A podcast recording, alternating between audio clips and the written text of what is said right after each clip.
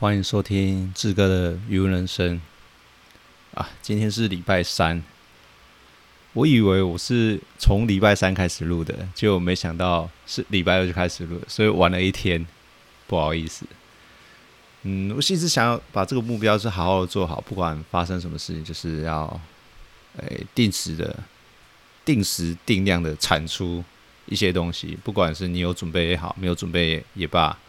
就是要定时点，就没想到马上就破功了，不到一个礼拜。好，没有关系。那今天来分享一下我余温发生了什么事情。嗯，我放了虾苗了，终于。对，但是是在雨中，就是我已经我已经呃已经跟人家跟人家订虾苗，然后刚好那一天我想说，哎。天气应该还有点回稳了，大概在礼拜一的时候，没想到礼拜一的半夜暴雨，我的天呐，晚上睡不着。我想说，怎么这么巧会发生这种事情？就明明已经好像就是那个封面啊，或是新闻都说那个梅雨季节已经过了这样子，就没想到要放苗的前一天。暴雨真的是下到大到不行，那那那一场暴雨应该是比比比第一次下的来的少，就是我们第一次很久台湾没有下来，然后第一次封面来的时候下的那场暴雨，这次算第二大的，然后那第一次的那次是第一大的，大概应该有，呃，我会在余温放一个东西。呃，怎么讲？就是人家很像是在量杯，但是是长管型的，我会放在那边。常常有人说：“哎、欸，你这个是在干什么的？”我说：“没有，那个就是在看下雨，有点类似时雨量的感觉。就是我才会知道说，大概昨天下的雨大概落在几公分，然后多高多高。那这样去换算的话，我的整个池面也大概会增加多少水量这样子。”然后，于是我昨天那个那场暴雨下来之后，我看一下那个量测，也类似像石雨量那种东西的玻璃管，哇塞，多了快十公分，所以表示我的池面整体增加了十公分这么高，就在一个晚上，那其实算是很很大的雨量。对，那这个雨量的话，它会影响到什么呢？因为我们的池子它是。半咸水的，就是说它是海水进来之后，但是又有一些淡水。但是淡水怎么来呢？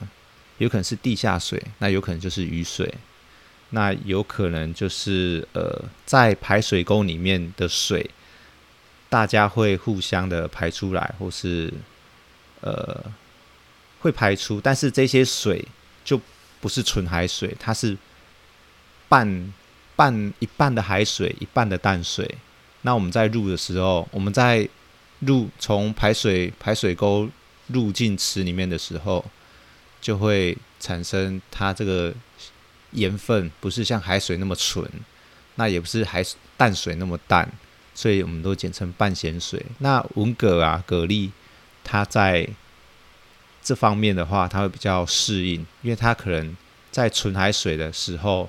它没有办法呃很适应，因为纯海水它很咸。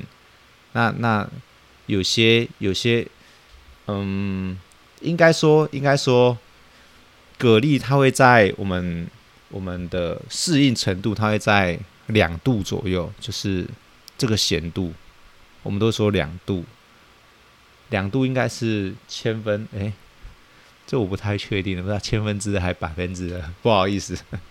对，我会在做功课。对，我们都说两度就对了。说，哎呀，你现在池子几度？他们说，哎，我们大概可能可能两度半，或是一度多，或是两度左右。对，那通常海水的话会在三四度。对，不一定要看地区。那我们这边的话会落在三度多多一点点，可能三度二或是三度三。那可能冬天的话会更咸，因为没有雨水的关系。好，那我们再回到刚刚讲的地方。那虾子的话，它比较怕太，呃，怕淡水，就是也不能说怕淡水，它怕它怕的是我突然之间的适应会变淡，譬如说突然下暴雨，然后是可能就可能因为暴雨的关系，突然盐分骤降，然后它让害虾子。不是大好就是大坏，它好为什么会说好呢？好的就可能脱壳，它脱壳成功，它要变得更强壮的虾子。那可能适应不了的话，那它就是死亡。然后你就看到呃白鹭鸶啊，或是一些比较不好的虾子，它就在水面上开始飘了，因为它它已经快要阵亡了。这样，人家说开飞机，对，虾子会开飞机的意思就是它在池里池中。在池面在那边飘的时候，哎、那经过的白鹭鸶或是一些鸟看到，就会下去吃了。就哎呀，有虾子的，太好了，我看到我的猎物了，这样。所以，嗯，半夜的一场暴雨害我有点尴尬，就是哦，那我的虾子还要放吗？但是已经跟人家预约了，也没办法，就。就是硬就是给它放下去这样，但是我放的不多啦，我大概放了三袋，然后一袋大概五千尾吧，然后虾子跟针一样小小只的，它的价格一只才零点一四元，就是一角四，对，这个行情大概是这样。然后我预计大概可以三四个月就可以收成的，就是我们一般吃呃虾子的的一个大小，对，就是哎你们在它不是虾仁大小，它可能是一般虾子，可能大概二十几尾、三十几尾，对，那可能再过几个月可能就到十几尾了，那就可以拿来卖。所以我觉得哎，好吧，反正。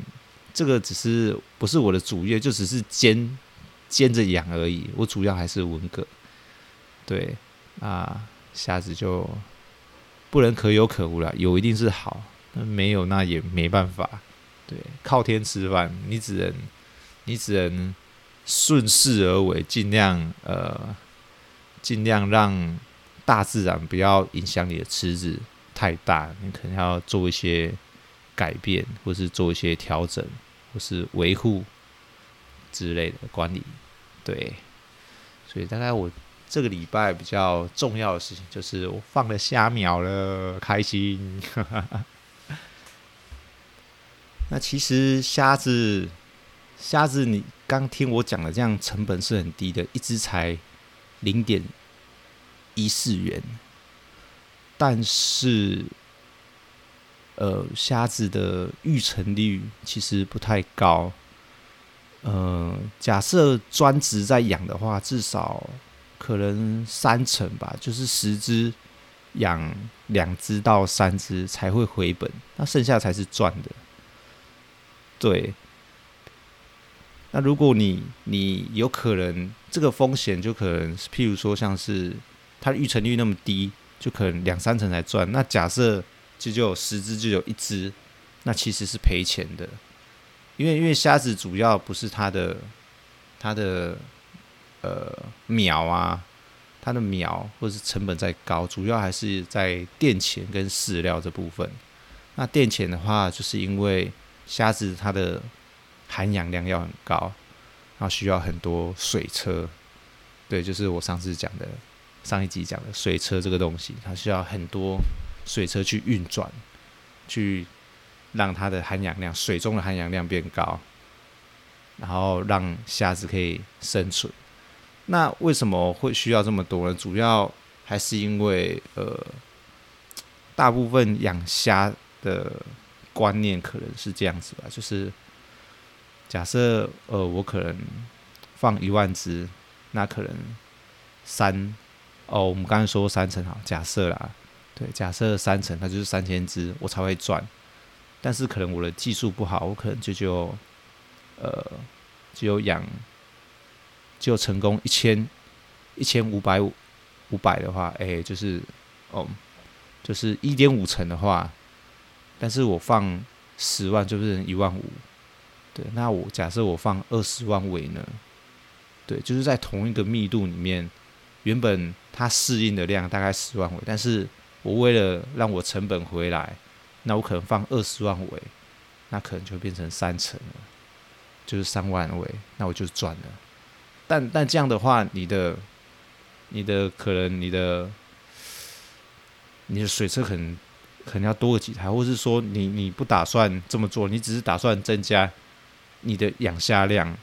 然后去达到那个育成率，那其实是，其实是有一点，嗯，背道而驰嘛。就是你你在这么小小的空间里面，那你硬要养这么多的虾子，那其实会会让你的育成率更低。反正你养十万尾，你可能你有机会到达三成，但是你为了就是多多养一点。就是怕你不到三成的时候，你多养了一倍或是两倍的那个量，去来来达到你的呃成本和获利的目的的话，那有时候本末倒置。譬如说，像是呃，我才十平大的空间，我可能一个人住，但我为了省钱，或者是说我为了呃呃生活的关系，然后我想要多赚一点，所以我我一个房间我多塞两个人或三个人，然后大家那。大家省这个钱，或是说这样子拼出的产产能会比较好。结果没想到，因为我们常常就是关在十坪大的空间里面，我们人也会受不了，然后可能呃我们的工作效率或是什么之类，它会降低，然后导致我的生产力变低了，我的经济价值也变低了。那这个就是考验我们呃养殖人的一个一个。很算算是智慧吧，对，就有点像是在在在赌博一样。对，有些人就很懂，哎、欸，他毒品很好，他知道他有策略。那有些人他只是想说啊，多养一点啊，死掉就是我的了。这其实我常常听我们这边的呃老一辈这样讲啊，就多放一点嘛，没有差，反正。也不了大不了多少钱，哎，怎么放那么一点点？对，这样子这样子不够啦，应该要再多放一点。那有些人就贪小便宜，就是反正秒很便宜嘛，你看一只才几还不到一块钱，但是你卖的时候可能一只就二三十块，那个那个报酬的比率是差很多的。那我宁愿多放一点，但是但是后面的管理照顾可能你需要花很多的功夫。或是你需要很高、高、高的技术，或是你要有很好的运气吧？对，就刚好让你放起来，今年你就起来了。对，今年你就大赚了。但是不是代表每年都大赚，或是代表你这样的方式会一直成功下去？对，这个都需要不断的尝试，然后不断的去调整。对，可能诶，今年没有下雨，然后可能今年下次就。它不会因为雨的关系，然后让让它呃有这个风险在，或是今年下大雨，然后让你的呃风险又多了一个盐度的周边的增加。对，像是呃我们蛤蜊呀、文蛤，它在去年的时候是产量是非常好的，因为它少了一个风险，就是下雨。对，没有下雨的时候，大家是风平浪静，大家都可以养很好。但是价格就下来了，因为，嗯，供过于求。对，那假设今年像这样暴雨下来，就我们开始有一点供不应求了。对，虽然是在你看现在还没有解封，就是。大家的一些小吃店啊、餐厅啊、火锅店啊，全部都没有开，但现在居然开始供不应求了。诶，供供供过于求。等一下，我想一下哦，就现在市场的行情已经已经开始在缺缺这个蛤蜊了。对，那那我们我们的产量没有办法到那么多，是因为下雨的关系。然后池子很多，大家池子的蛤蜊已经有点在有死亡的现象。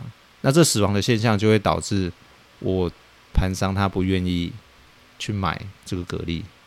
对我说：“哎，我干嘛买死的？对你这个你这个有在有出问题。那我一捞上来有问题的时候是，哎，他们的下游，他们的中盘。”会跟他们抗议，会跟坎普认说：“哎，你怎么去找这个死的？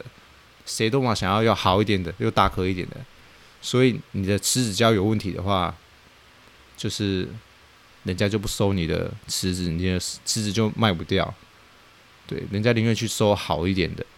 对，然后导致说现在开始好的池子比较少了，那坏的池子比较多，那你的量没有出来，然后。”大家都在追货，所以现在已经开始缺货了，而且还没有解封哦。如果解封的话，那个缺的那个口更大，缺口更大，然后会让整个整个市场的价格又往上提升。那往上提升当然是好的，对对我们来说，呃，是好的，因为变成是你你。你的可能假设我收成一万斤，但我可以多赚一点，那怎么不好呢？是好的，但是重点就是因为大家都养不起来，如果你有养起来的话，那你就是你就是 top，你就是高手，你就赚钱，大概是这样子。那我的话，其实 我现在。还是老样子，因为下雨，我没有办法整理我的池子。我一直在等这个这个梅雨季节，或是呃来来去去的下雨过了之后，我才有办法整理我的池子。对，还有两个池子没有，哎，三个池子都没有放。然后其中一个池子已经放虾放鱼了，它就等着呃隔离下去而已。那另外两个池子都需要有点放干，然后去整理这片土地。对，需要，嗯、呃，算是休耕嘛，对不对？让让太阳去杀菌，然后去把不好的用掉，让让空气去还原这块土地的有机质，对，让土地休息，我才可以下一年的耕种。对，所以老样子，雨结束我就开始要忙了。那雨还没结束，我就，嗯。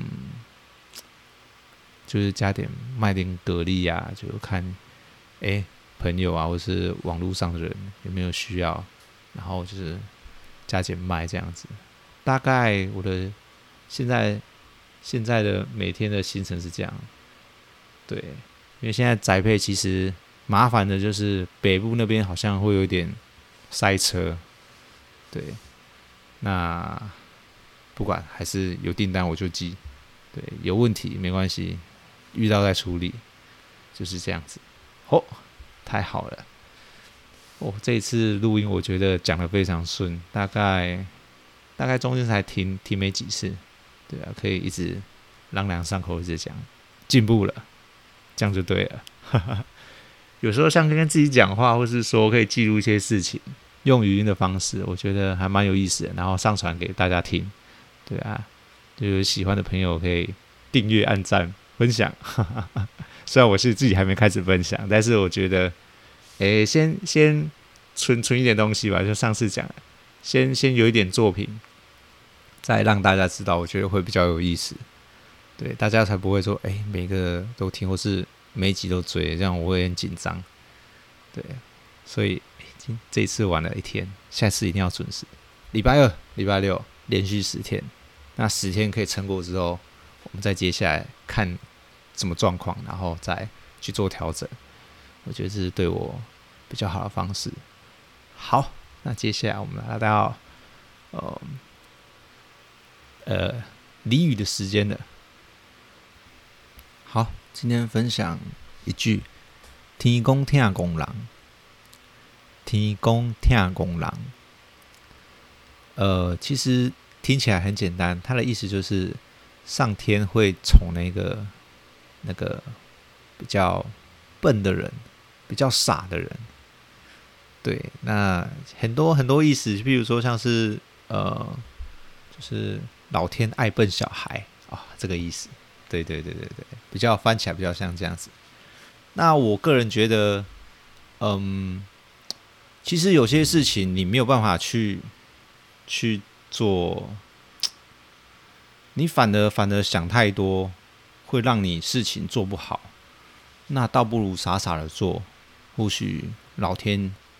会给你一道呃一个好机会，或是个好好好归路、好福报之类的。对，意思就是，呃，可能遇到一些你已经没有办法解决了，或是你已经想破头不知道该怎么办了，那我们就好好傻傻的做，那自然就会有出路。对，这个就是老天。他会疼，呃，傻人有傻福的概念，对，你那个笨小孩，那就好好做，就是老天一定不会亏待你的。那如果你是心存侥幸，或是呃，你的心智可能有点不是健康的，或是说你想想尽办法要从中做到什么事情，或是不好的事的时候。那或许会本末倒置，对，或许你想赚钱，但是你走一些旁门左道的话，那可能可能上天会看到。那假设你哦傻傻的傻傻的、做某些事情，就周而复始一直在做，或是大家不看好你，对，就是你还是默默的耕耘的时候，或许老天会给你一个出路。OK，我是梁志。谢谢大家，拜拜。